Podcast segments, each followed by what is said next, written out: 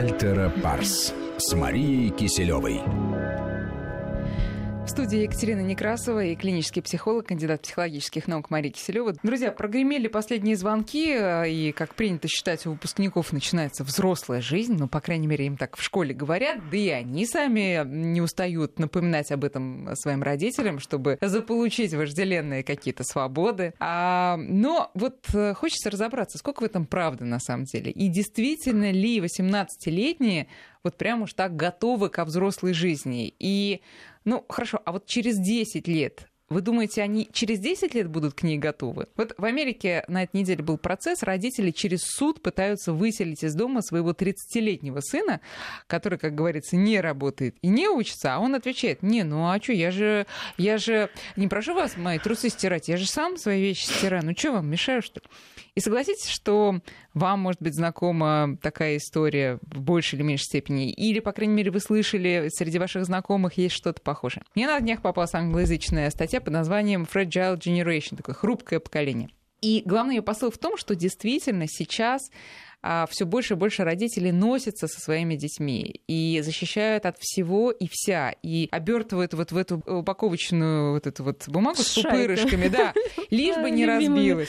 И получается, что ребенку неведомы основополагающие и полагающиеся ему для взросления какие-то этапы и вызовы. Он с ними просто не сталкивается. Мария, согласны ли вы с тем, что вот такой инфантилизм — это бич, это вот прям тенденция, и вообще, почему так получается? А, действительно, для, скажем, развитых стран это становится проблемой, и люди не хотят взрослеть. Дальше взрослые вроде люди не хотят стареть. В общем-то, мы хотим а, жить вечно, э, жить вечно наслаждаться Молодыми, и при этом ничего да. еще не делать, но да. чтобы у нас все было. А, и, наверное, это такой девиз, который сейчас ну, в головах многих присутствует. Э, я действительно тоже ознакомилась, очень интересная по поводу того, что одной из причин такого, вот этого инфантилизма это неумение детей э, справляться с какими-то простыми житейскими сложностями, которые были позволены нам с вами. И ну, что это заключ... в чем они заключались? Что мы э, гуляли сами, да, без мамы, с папой, причем начиная там с 5-6 лет, если у кого-то двор позволял совсем еще раньше. Э, ты знаешь, когда мы падали, разбивали коленку, к нам не бежали сразу. С йодом? С йодом. Ах, ох, какой кошмар, не утешали, просто некому было. И мы какие-то ну, мелкие ссадины, царапины просто пропускали, даже не замечали э, ну, это физические такие, скажем, да, увечья. Удары, да. А, психологические. Кто-то обзывался, кто-то не хотел дружить. Дрался.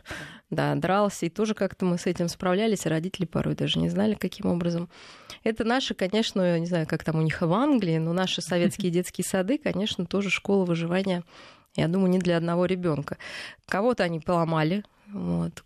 Кому-то они, конечно, закалили. И, собственно, скажу честно, на кушетке психо психотерапевтические истории с детского сада, наверное, одни, ну, вот у меня на приемах да. одни из самых частых. И люди, люди до сих пор пытаются как-то это переваривать, но тем не менее многих они действительно для многих э, вот эти ситуации становились открытием себя. Но тут важен процент, э, соотношение. А, больше тех, кто это пережил и научился чему-то, или больше тех, Я... кто это не пережил внутренне? Ну, судя по тому, что мы, как родители, продолжаем отдавать детей в детский сад, э, не то все... Нет, а, мы наоборот, наоборот да, что мы как-то с этим справились. Потому что а, обычно признаком такой глубокой психологической травмы является избегание. Сейчас бы детские сады, mm. тогда сады были бы тогда пустые, и вообще бы все боялись оставить своих детей а, с кем ну, с чужим взрослым. Хотя такое действительно бывает в практике сейчас. Но с другой а, стороны, смотрите, ну, вот э, извините, угу. Мария, когда а, мы говорим о том, что раньше действительно мальчишки бегали по дворам, и вообще родители видели их утром там и вечером, а мы же должны понимать, что, ну, вот, например, мой папа рассказывал, он тоже был тем еще там сорванцом, и вообще настоящее такое дворовое детство у него было. Но он же рассказывает, как много его сверстников просто не выжили именно благодаря тому, что гиперопеки тогда не существовало. Понятно, что гиперопека — это следствие там, общества потребления, уже такого общества более а, насыщенного там, и возможностями. Да, я не деньгами. думаю, что с этим связана гиперопека. Просто с ценностью, если человек решился завести ребенка, у нас же была программа, что ребенок это что-то вообще да, какой-то инопланетянин да. из ряда вон. То есть, если уж ты его завел, то ты должен его посадить ну, какую-то хрустальную упаковку, там, я не знаю, что он сам весь такой ненадежный. Э, и это с одной стороны. С другой стороны, это наша память, что, наверное, нам было сложно в том же детском саду и в том же дворе за себя постоять. Поэтому сейчас есть возможность э, ребенка оберегать, э, мы его оберегаем. Э, с еще одной причиной такой обережения, назовем так, является... Слушай, ну даже одежда какая-то.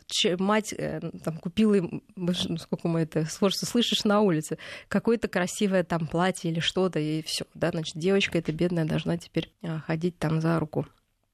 И, конечно, еще одним таким фактором является то, что, с одной стороны, стало очень мало запретов, и я даже в своих ну, как бы, консультациях говорю, что я себя поймала на вот как раз читает статью, что запретов вот, ну, каких-то таких не должно быть. Mm-hmm. Они, скорее мы говорим о том, что опасно, не опасно, да, что, ну, естественно, нельзя совать там пальцы в розетку, да, и, и мы знаем, и ни одна мать, любая мать найдет слова, как сделать так и методы, чтобы ребенок пальцы в розетку не совал. Ну, например, говорить спасибо, когда мы да, если мы бы были так же уверены, например, что это нужно, ну, слова бы тоже нашлись. А когда это какая-то уже такая не очень важная вещь, можно... Надстройка не нужна, вот, да. То многие не прикладывают к этому усилий. Но, с другой стороны, запретов действительно у детей меньше, и чаще всего они связаны с этой пресловутой безопасностью, да, что ты пойдешь упадешь. А опасности больше, возможно. А почему ну, больше-то на самом деле? А может и меньше. Я, сам, я сама, конечно, тоже там, я всех провожаю, встречаю, там, но все равно я стараюсь. Я помню, вот, когда у меня, кстати, тоже выпускник, один из, ну, из моих детей, и я просто очень понимаю, насколько легче посадить ребенка в эту мягкую упаковку. Вот. И основной вопрос, что у меня оба ребен... ну, двое из детей занимаются там мотокроссом, все мне говорят, а как там коленки постоянно там что-то еще. И меня прям так и спрашивают, а как вы это выдерживаете? Вот так вот, с большим трудом. Вот, наверное, действительно, ну, можно было бы сделать что-то по-другому. Но понимание, что это все-таки жизнь не моя, хотя я ее дала, там, и, естественно, я люблю этих людей, детей, в общем-то, здесь даже нечего говорить. Но я считаю, что, конечно, любовь родителей все-таки заключается не только в, в том, чтобы уберечь да, от всего и вся, но и попробовать все-таки пожить своей жизнью. Когда мне сейчас другие дети говорят, мама, а что ты будешь делать, если он не поступит в институт? Я говорю, я ничего делать не буду. Говорю, а он пойдет в армию. Понимаете, даже вот сам вопрос, а что ты будешь делать? ничего я делать не буду. Ну, слушайте, Но вы, в основном, вы... конечно... Хорошо, вы можете так говорить, потому что вы в своем ребенке ну, более-менее уверены. Почему вы Почему? в нем уверены? Возможно, Сейчас, Хорошо. возможно, потому что вы просто приложили к этому усилия, чтобы Слушайте, он... Ну, э, вот... Есть просто более пограничная ситуация. Условно говоря, ребенок растет там слабым, хилым, неуверенным в себе, но годным к службе в армии. И э, мама понимает, что если он в эту армию попадет, ну ничего хорошего ну, и скорее ничего, всего, не скорее получится. всего, фатального не будет. Все-таки статистика говорит, что там процент, как сказать, гибели людей э, даже ниже, чем просто на улице.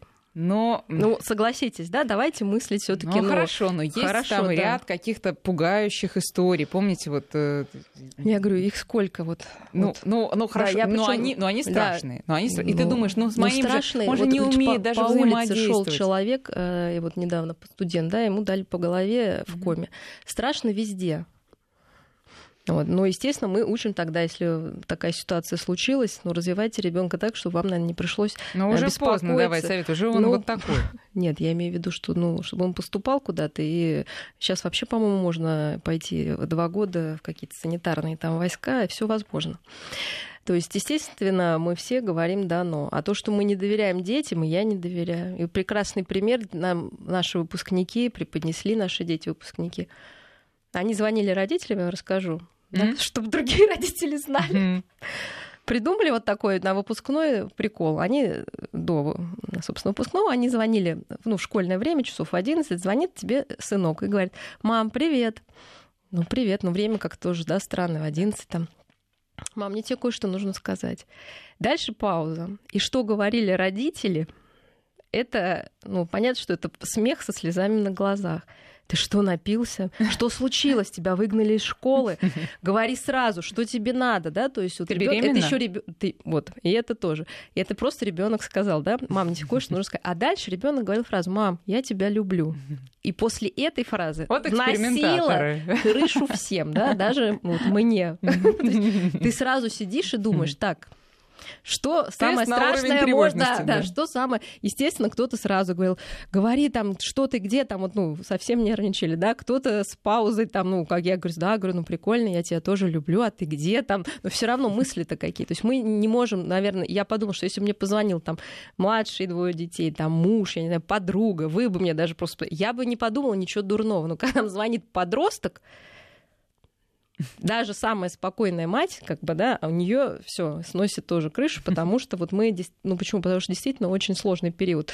Но проходит его, к счастью, большинство людей нашей планеты, и мы должны позволить нашему ребенку пройти этот период и стать взрослым со всеми вытекающими последствиями. И он должен знать, что эти последствия это его ответственность. Поэтому не что мы будем делать, если ты не поступишь, а что ты будешь делать.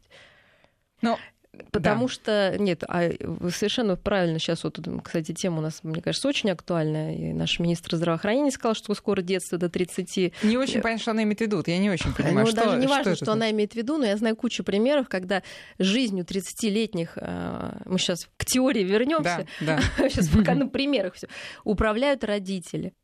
Ну, согласитесь, что это так. А почему это происходит? Потому что это, ну, собственно, проблема нас, взрослых, а не детей. Мы не даем им пространства никакого для развития. Нам так удобней. Потому что мы все пережили, мы знаем, что жизнь страшная штука, что в ней много всякой пакости. Давайте теперь вот мы будем жить за... Ну, а знаете, как-то организм так немножечко с линцой у нас. Если за нас все ну, делают, то мало кто будет бунтовать. Смотри, вот несколько примеров, ну, просто которые мне в голову приходят. Условно, мальчик растет ну, таким достаточно застенчивым, не очень умеет найти контакт со сверстниками, э, ну, стал быть, э, не входит в их компании, они его из-за этого недолюбливают, там, поколачивают, устраивают, я не знаю, там, темный, да, при этом он ничего плохого не делал. Мама, э, видя это, бросается на помощь. Сама с ними дерется, разбирается, ах, вы моего обижаете. Потому что она опасается, что они его реально могут покалечить. Они его действительно могут покалечить. Конечно, могут, да. Вот ка- как? Ну вот я... Ну, где мера? Мера в том, что мы должны понять, от чего этот ребенок такой, э, что, собственно, его поколачивает. Вот. Я, к сожалению, может быть, неприятную скажу вещь, но в 90% это ответственность родителей, что они не научили ребенка даже самого. Ну, я приду другой пример. Да. Вот такой же странный мальчик, там странный, я имею в виду, там, может, он ни с кем не хочет общаться, или он может быть полноват, или он может быть Мгм. низковат, может быть, он просто выскочка, ну, по-разному вполне может быть вписан в компанию. То есть вот описание этого ребенка как необычного, действительно, это повод к тому, чтобы к нему пристали. Но это не диагноз, это лишь вероятность, что к нему будут приставать больше. И дальше все равно задача родителей, а, как бы, да, чтобы это, это ребенок э, вписался. Я обнаружила сейчас на выпускном из начальной школы, что у меня ребенок средний, да, самый маленький в классе. Я не знала, потому что я работаю в больнице, у нас все детишки, ну, как бы, ну, они физически не так развиты, и мне казалось, ну, что он нормальный. Давно не видела как-то, вот, когда все на сцене, я уж не говорю про девочек, и, кстати, это очень интересно, что на фоне вот этой психологической инфантилизации происходит физическая акселерация, это еще, наверное, более такая интересная тема. То есть Думаете, во- это связано? Это не связано, вот такие две противоположные тенденции, что эти э, дети, они выглядят еще старше. Мы иногда Да, думаем, они себя ведут да. совсем как дети, вот там стояли девочки, там, да, им 10 лет. Ну, я бы, если бы увидела на улице, подумала, что им Старшеклассницы, 13-14, условно, да? да. А ведут-то они себя как дети. Может быть, у нас тоже иногда ложное, мы же не знаем возраста реального э, девчонок, которых там видим. Ну, в общем, почему? Он самый маленький. По идее, наверное, могли бы его тоже забить. Мгм. Но и мне подружка говорит, слушай, а он не комплексует? У меня был смех. Я говорю, он считает себя толстым. Ну, вот, наоборот, слишком большим. То есть это в голове. Да, ну все в голове. Я, он, он вообще, мне кажется, ему даже в голову это не приходило. Вот это оценка. Более того, он дружит с мальчиком полненьким, и никто никого не дразнит. Потому что все, ну, как бы имеют чувство собственного достоинства, и вообще это не является каким-то, э, ну, не знаю, обсуждением, да. Ну, а скажите, вот что... И, кстати, Да. этого мальчика полненького они называют эм, газовый гигант. Можно было бы, наверное, пойти обидеться, а он относится к этому, то что, ну, это, ну, как сказать, да, дружба, любовь какая-то такая вот мальчишеское аз, ну, озорство. Никто не обижается, что у ребенка внутренне вот этого полненького чувство собственного достоинства есть, да, ну и что, ну, прикольно, может, его там, не знаю, как мы его называем, там, карлик там, да, ну и что такого? Все люди дают, а, ну если у тебя с самооценкой в порядке все, то как-то ты с этим, в общем-то, наверное, справляешься, и более того, тебя просто перестают обзывать. Значит, какие тогда, вот скажите, какие ошибки родителям не стоит допускать, чтобы не кончалось дело вот этим вот, э, меня там ребенка бьют, а я бегу ему помогать. Что делать, чтобы он не становился этим изгоем, чтобы не было вот таких Знаете, проблем? но э, как бы роль жертвы, она выгодна, да, потому что ты можешь сложить, опять же, все полномочия на тех, кто сильней. Поэтому прежде всего мы пытаемся действительно это ребенка маленького, там пошел он в класс, вы знаете, что у него есть особенности. Можно догадаться, что как бы за это могут там, да, уже Нападать ну, как то да. приставать там, да. А, мы пытаемся на начальных стадиях, то, естественно, это нормально в начальной школе, вокруг этого ребенка создать команду, приглашать ребят. Очень часто сильные ребята любят быть сильными на фоне тоже, да, тех, кто послабей. То есть нам лучше создать не бег, ну, в крайнем случае, конечно, я соглашусь, что нужно идти защищать ребенка в любой ситуации, хоть ему там 20, хоть 15, если есть угроза его жизни, разные бывают ситуации. Но для начала бы я бы создала для ребенка команду. Для этого нужно приглашать детей, придумывать какие-то там пикники, я не знаю, по интересам, ну, стратегию целую разработать, чтобы этого ребенка в связи с тем, что сейчас по каким-то причинам не может себя защитить, защищали бы хотя бы одноклассники. Была бы у него референтная такая группа. Во-первых, чье мнение ему важно, это бы повышало ему самооценку. И второе, они были бы неким, а, ну, такой стенкой между, да, между, ну, скажем, хулиганами и им. Я просто представила себе ситуацию ребенка, который действительно не может общаться, ну, в силу каких-то, я не знаю, своих комплексов внутренних. Мама организовывает праздник, дети приходят, все интересно, там аниматоры, шарики, там игры, все такое. А потом он оказывается снова в классе, да, там этот шлейф вот хороших воспоминаний какое-то время тянется, а потом проходит, а ребенок по-прежнему ничего не может. И дети к нему остывают, потому что, слушай... Ну, понятно, что нужно развивать, у каждого есть свои достоинства пусть читает. Сейчас, к счастью, в школе ценится, ну, собственно, мы рекомендуем. Ум, ум ценится. И не только ум, я люб... все что угодно.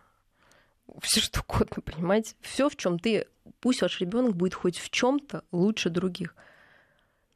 Опять же, вот э, у меня вот старший сын там не отличник, да, но он лучше всех катание на велосипеде со сцены. Он показал это, понимаете, а кто-то получил золотую медаль, это его достоинство. То есть кто-то, наверное, знает наизусть там Тома Пушкина, а кто-то придумал вот этот прекрасный конкурс «Мама, я тебя люблю». Понимаете, каждый может себе в копилку, то есть ваш ребенок должен иметь эту копилку его достижений, что он умеет делать тогда он будет себя ощущать ценным. Потому что все нападки начинаются с того, что мы э, внушаем ребенку, что он не может. Это выученная беспомощность. Давайте э, второй пример, он прям противоположный. И он, э, кстати, реальный вполне. Ну, правда, первый тоже реальный.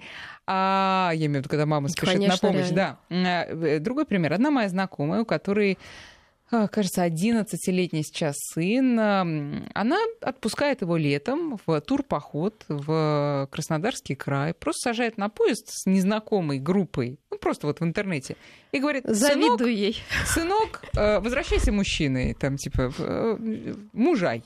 И, значит, до свидания. А, да, она женщина достаточно волевая, сама мужественная и сильная. И я понимаю, что ну, я никогда так бы не сделала. Никогда. Что дает ей э, вот э, силы быть такой мужественной? В чем секрет?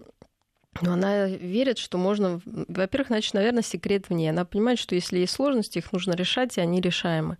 Поэтому она внушает это своему ребенку, что если что-то произойдет, у тебя ты сможешь. Просто ты сможешь. Что делаем мы в основном?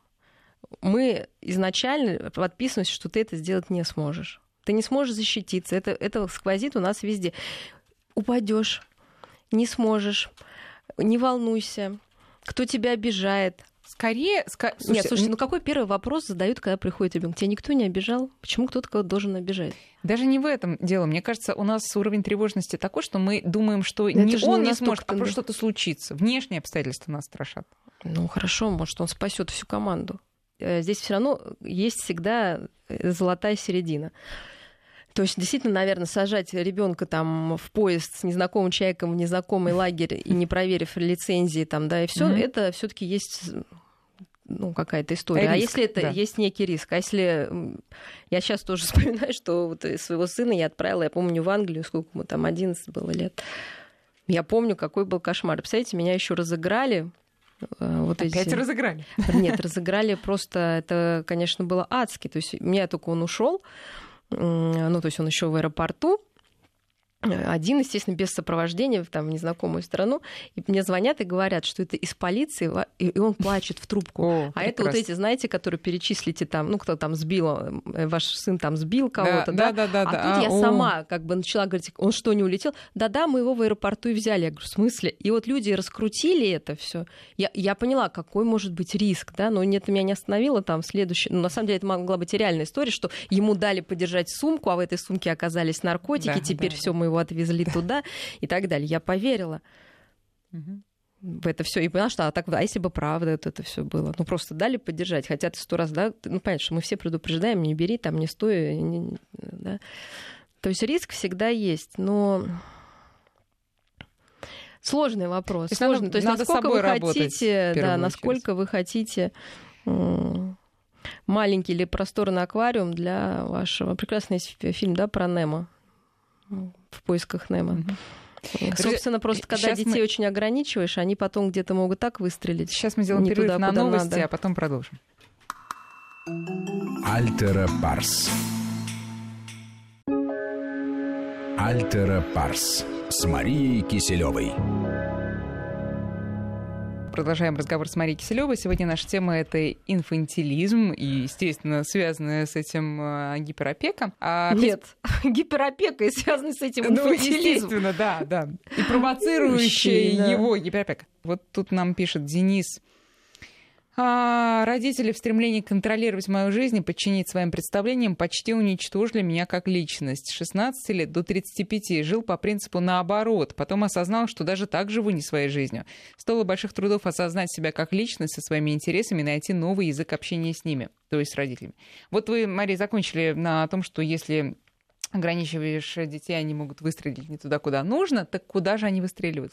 Давайте сначала все-таки поймем, что есть зрелость, да, и что есть инфантилизм, да? потому что про подростков, конечно, можно байки рассказывать бесконечно, вот, но теперь, я говорю, немножко, может быть, теории все-таки, потому что а, и почему, собственно, наши дети часто не могут стать взрослыми? Да потому что мы не соответствуем этим критериям взрослости. Конечно, да, потому что критерии очень mm простые, да, то есть мы должны, это, естественно, сформированная идентичность, то есть мы должны понимать, кто мы, да, и что мы делаем. Абсолютно четко, да, и, и мы должны сами делать это не потому, что так хотели наши родители, а в большинстве своем мы видим, да, человек там за 35, вот, может, у него уже и дети там есть, да, естественно, если он делает на зло или как хотят родители, то его дети будут в квадрате да, или в кубе э, подчинены вот этим всем родственным установкам. Да, например, его мама заставляла ходить в музыкальную школу, у него рождается ребенок, который мечтает стать пианистом, вот, а мы, вспоминая свой горький опыт да, в школе, либо не отдадим, либо наоборот человека склонного к футболу заставим играть на скрипке. Да? Ну, ну, это такие самые банальные. Я уж не говорю о тонких психологических материях. И э, в чем, э, собственно, вот это понимание, да, и, то есть, и тогда, если я есть я, и я знаю, что я делаю, я несу за это ответственность перед собой. То есть вот это отделение от родителей, оно происходит в том смысле, что мы теперь ответственны перед собой не что мы будем делать, и не что не ты что будешь делать, мама. да, не что скажет мама, а что скажу я. Естественно, то, что скажу я, оно сформировано в том числе из родительских установок. Но мы должны их переварить и решить, вот эти установки мне подходят, да, я с ними полностью согласен, а эти как-то, ну, Наверное, нет. Да? Каждый, ну, то есть каждый выбирает сам. Но он уже понимает, что это его личная идентичность, которая состоит из установок родителей, бабушек, дедушек, первого учителя, соседки, какого-то идеала, который он видел в кино или читал в литературе. То есть это по крупицам созданное, э, ну, как сказать, ну, критерий да. хорошего и плохого, а не дублирующий или полностью противоречащий родительского. Да. да, и личного опыта, конечно. То есть уже первое отделение от родителей, то, что, да, родитель, мнение важно, но я оцениваю, хорошо это или плохо, да, потому что это уже моя ответственность. Это сложно, потому что да, твоя ответственность, да, моя личная, они как они мои мама и папа, и ты не можешь свалить. А мне так мама говорила. Ну хорошо, но делал-то ты ну, я имею в виду, тебе уже там за да. 20, за 40 и, и даже да, иногда да, за 50. За 50 да. Так, и это близко связано как раз отказ от идеализирования и обесценивания родителей, потому что, естественно, психоанализ ворвался в нашу жизнь, и оказалось, что все из детства, и все потому, что нас плохо воспитывали, и во всем виноваты родители. Вот выход из подросткового возраста — это прощение того, что родители, ну, то есть это как сказать... Принятие. Принятие, что родители такие. Более того, это, возможно, даже сочувствие их недостаткам каким-то а не а, какая-то обида. А, да, а можно них. немножко в, в эту тему чуть-чуть прям так э, по этой дорожке пойдем? Когда ты понимаешь, что твои родители не идеальны, как тебе казалось, ты испытываешь э, глубокое разочарование. Скажу по секрету, это, норм... это все проходят, вот. да? и это нормально. Да? Странно, когда люди а, не... Следующий шаг да. каков? То есть, ну, ты... Ты, ты их деидеализируешь и считаешь, что они из чати ада, да. Нет, что а вообще тебе просто грустно. Ты же думал, что Гру... вот он да. такой такой, а тебе, он такой. да, тебе просто грустно, а он такой, и ты не идеален. И а родители... следующий шаг какой? Ты должен Прощ... принять его Принятие, таким. да, принятие. Он такой. И ты его не изменишь. Знаете, это очень тяжело, потому что вот в основном приходят ко мне э, люди, и, конечно, с жалобой на родителей. Она не такая бабушка, она не такая мама, mm-hmm. там все. И когда, то есть, э, поспешишь сказать, да, она такая, она не изменится, она всегда будет такой все, люди э, просто обижаются. Да? То есть они реально приходят с тем, чтобы я, как психолог, изменила их, роди... да. их ну, родителей. Поставила кумира на опять обратно да. на пьедестал, откуда Нет, он свалился. Нет, наоборот, мы как раз разбираем, что там, наверное, у наших родителей так же, как у нас, были причины как-то так или иначе поступать что вряд ли я, как мама приходит, к нами мамочки, когда нормально, сами у мамы приходят, я поняла, я была неправа, я говорю, ну вы же делали это первое, не специально, не со зла. То есть, ну, понимаете, есть, ну, вряд ли человек сидит мать и специально так вот нужно сделать вот так, а я сделаю наоборот, да, потому что каждая мама хочет быть хорошей мамой. И она делает то, что ей в данный момент кажется хорошо для ее ребенка. Если она делает, ну, какое-то ужасное, ну, там, ударяет ребенка или что-то там, ну, бывает со всеми. Я тоже объясняю мамам и, и будущим, и уже взрослым детям, да, да, что это не потому, что она там ненавидит или что-то. Ну, это от беспомощности, да, то есть это проявление беспомощности, ну не знает, как, ну все, да, нет никаких ресурсов, человек срывается, край, да. это край. То есть мы делаем из, из Бога, из родителя Бога родителя человека. Если ты можешь принять и своего родителя как человека, и себя ты можешь принять, ты имеешь право на ошибку, да, ты, значит, ты можешь ее исправить, потому что боги не ошибаются, соответственно, им исправлять нечего. Идет отрицание. Тогда не так страшно совершить ошибку. Почему молодые поколения сейчас в ступоре, да, прокрастинация — это болезнь нашего времени. Во-первых, потому что выборов стало больше, и страшно сделать не тот выбор. А, мы понимаем, что человек вообще нормальный может выбрать из 5-7 опций. У нас сейчас тысячи опций как, поэтому выбор сделать очень сложно. Ты понимаешь, если ты пошел по этому пути, у тебя 999 отсекается, а часто 999 миллионов опций да, отсекаются. Это страшно. А если ты не готов ошибку, ты не прощаешь ее ни себе, ни своему родителю, представляете, какой страх эту ошибку совершить. То есть, собственно, принятие родителей, э, ну, такая попытка вот эту амбивалентность то есть идеализацию, обесценивание как-то выровнять, да, просто на человечность. Такой человек – он сделал мне много добра. В чем-то, наверное, он был неправ. Я его люблю и прощаю, потому что ближе мне никого нет. Наверное, вот как-то так. И следующая стадия — это все таки главным объектом любви должен же быть не родитель. Наверное, это я не один раз говорю в программе, не очень воспринимается. А все таки мы ищем себе пару. То есть если мы забираем, лишаем родителей вот этой нашей всеобъемлющей вот любви, которая все, все, все в себя включает, тогда мы можем найти себе пару и жить с другим человеком, а не с родителем в лице другого человека, понимаете, да? Потому что часто мы находим папу или маму себе, да, да конечно, и с ними живем. Конечно. Вот, а нам нужно отсоединить это. Папа а еще бывает, что мы находим, здесь. а потом думаем, но папа-то у меня, или там, мама-то у меня все равно лучше. Ой, ну это, ну это уже это на таком сознательном тема, уровне, да. а даже на бессознательном уровне. Просто подумайте, кого вы выбираете себе из вашей семьи, папу, маму, бабушку. И вот эта часть родительская, она не будет давать нормально отношениям развиваться. Ну, сложно заниматься сексом с бабушкой своей, правда ведь? То есть в голове эта часть все равно кажется, будет... вообще даже не стоит начинать. Слушайте, а тут несколько вопросов еще есть. А, во-первых, Сергей спрашивает, что оптимальнее для ребенка и вообще для человека, завышенная или заниженная самооценка? Нормальная самооценка? Ну, смотрите, Адекватная. э, чаще всего, тоже скажу по секрету, люди, имеющие крайне высокую э, самооценку, они, конечно, имеют крайне низкую самооценку, но они компенсируют, надевая на себя какую-то корону. Но лучше иметь э, самооценку и чуть выше средней, ну, как бы чуть Мгм, выше адекватной. То есть нужно оценивать себя и стремиться к тому, что немного превышает ваши ну, какие-то реальные достижения. Тогда это будет развитие, это вас будет подпитывать. А вот теперь смотрите, не кажется ли вам, что многие современные молодые люди, подростки и, и- старше, они как раз имеют самооценку чуть выше средней, и это позволяет им не знаю, в школе, в институте, когда их отчитывает, скажем, преподаватель, говорит, а как вы, э, какое право вы имеете меня отчитывать? Вы понимаете, что вы не, не должны повышать меня? И на это смотрят одни так, что да, это достижение 21 века, это права человека, все, а другие говорят, вот распоясались. Вот вы видите, вот сейчас они так, а потом они вообще... Нет, я совершенно согласна, что никаких личных обсуждений, даже если человек там двоечник или хулиган, быть не должно. Если это не касается дела, я бы попросила всех преподавателей ну, Держать просто в руках, помолчать, да. да. Потому что что услышишь от детей, ну, как бы, что там говорят, и да, я получил два, твое какое дело, учитель, ты поставил два, я не знаю, хорошо, за это мне поставили два. Дальше не нужно обсуждать меня, мою личность, моих родителей, как я до этого докатился. Тем более, что мы сами прекрасно знаем, что это никак не помогает ну, знания получить. Да, можешь спросить, хоть ты хочешь переписать, или тебя твоя оценка устраивает. Все. И действительно, То есть в этом то есть смысле вы унижать детей, я поддерживаю, детей? конечно. То есть я против того, чтобы э, детей унижали взрослые, только на основании того, что они старше. Обсуждение личности это вообще тяжелая история.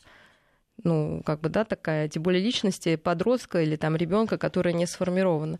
Больше всего меня радует, почему твоя мама да, там, тебя не отведет в парикмахерскую. Ну так вы позвоните маме-то, ребенок во втором классе, ну вряд ли он пойдет в парикмахерскую. Зачем эти слова, вот это, зачем все?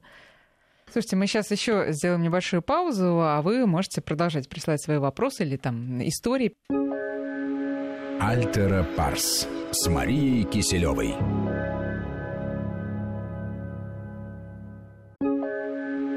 Альтера Парс с Марией Киселевой.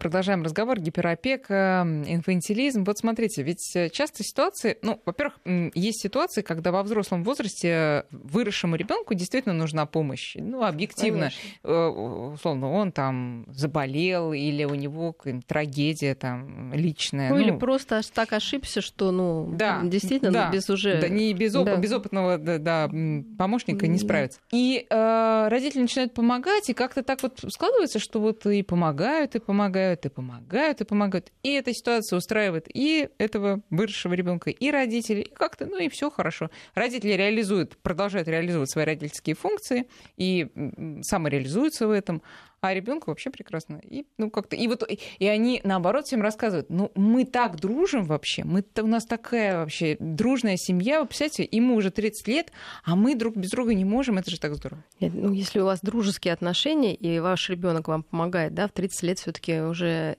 ребенок в кавычках может дать своей семье тоже что-то. Это не обязательно деньги.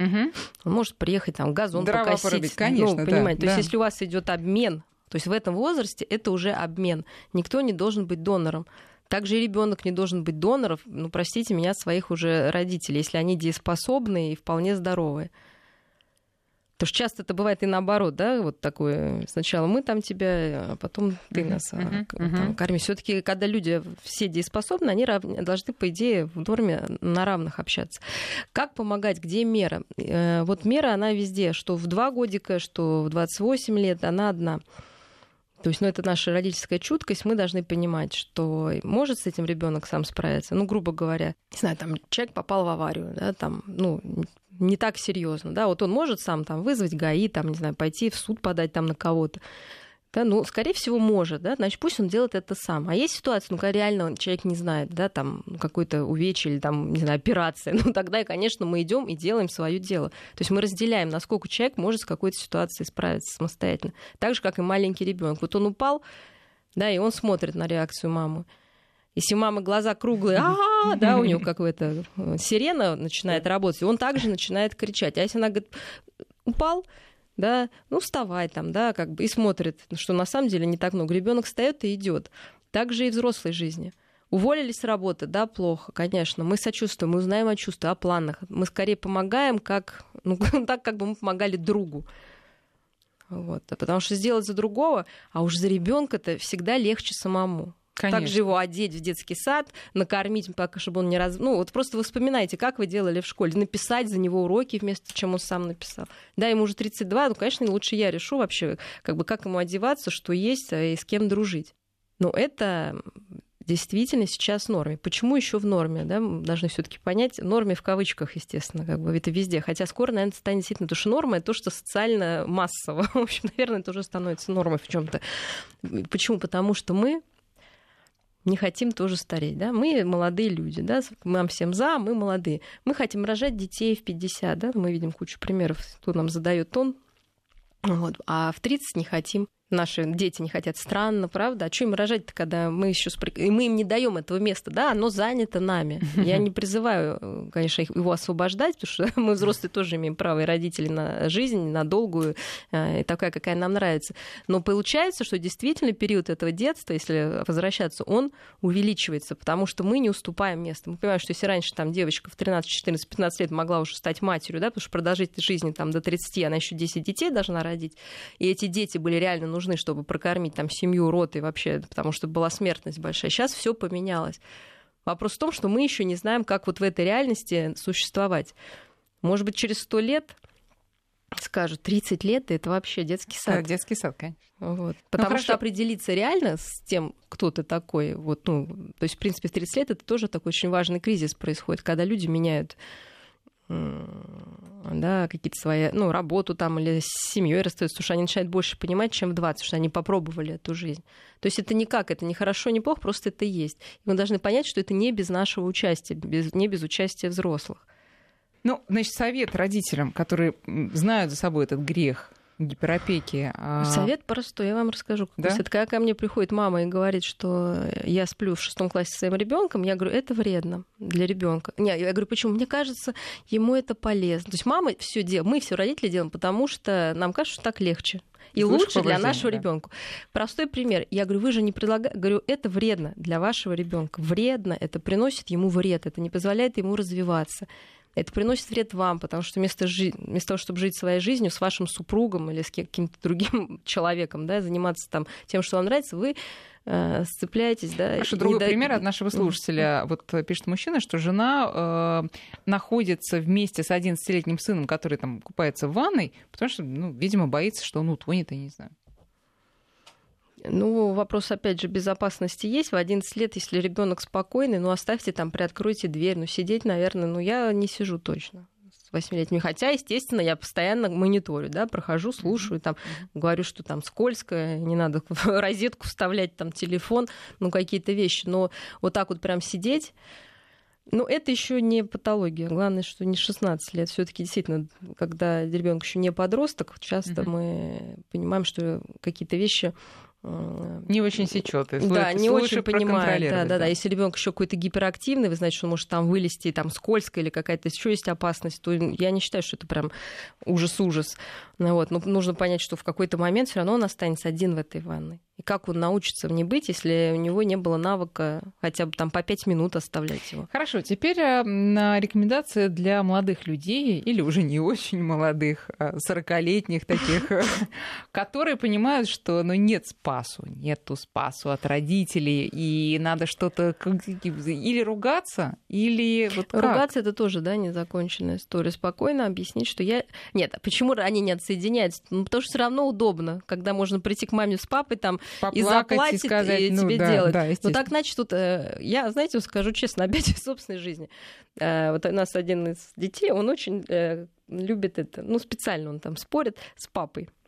Вот, любит спорить с папой, какой куртке папе не нравится. Я ему сказала, друг мой, знаешь, говорю, вот чтобы быть, носить куртку, которая тебе нравится, я говорю, тебе нужно хорошо учиться, стать самостоятельным, тогда папа тебе не сможет сказать, в какой тебе ходить куртке.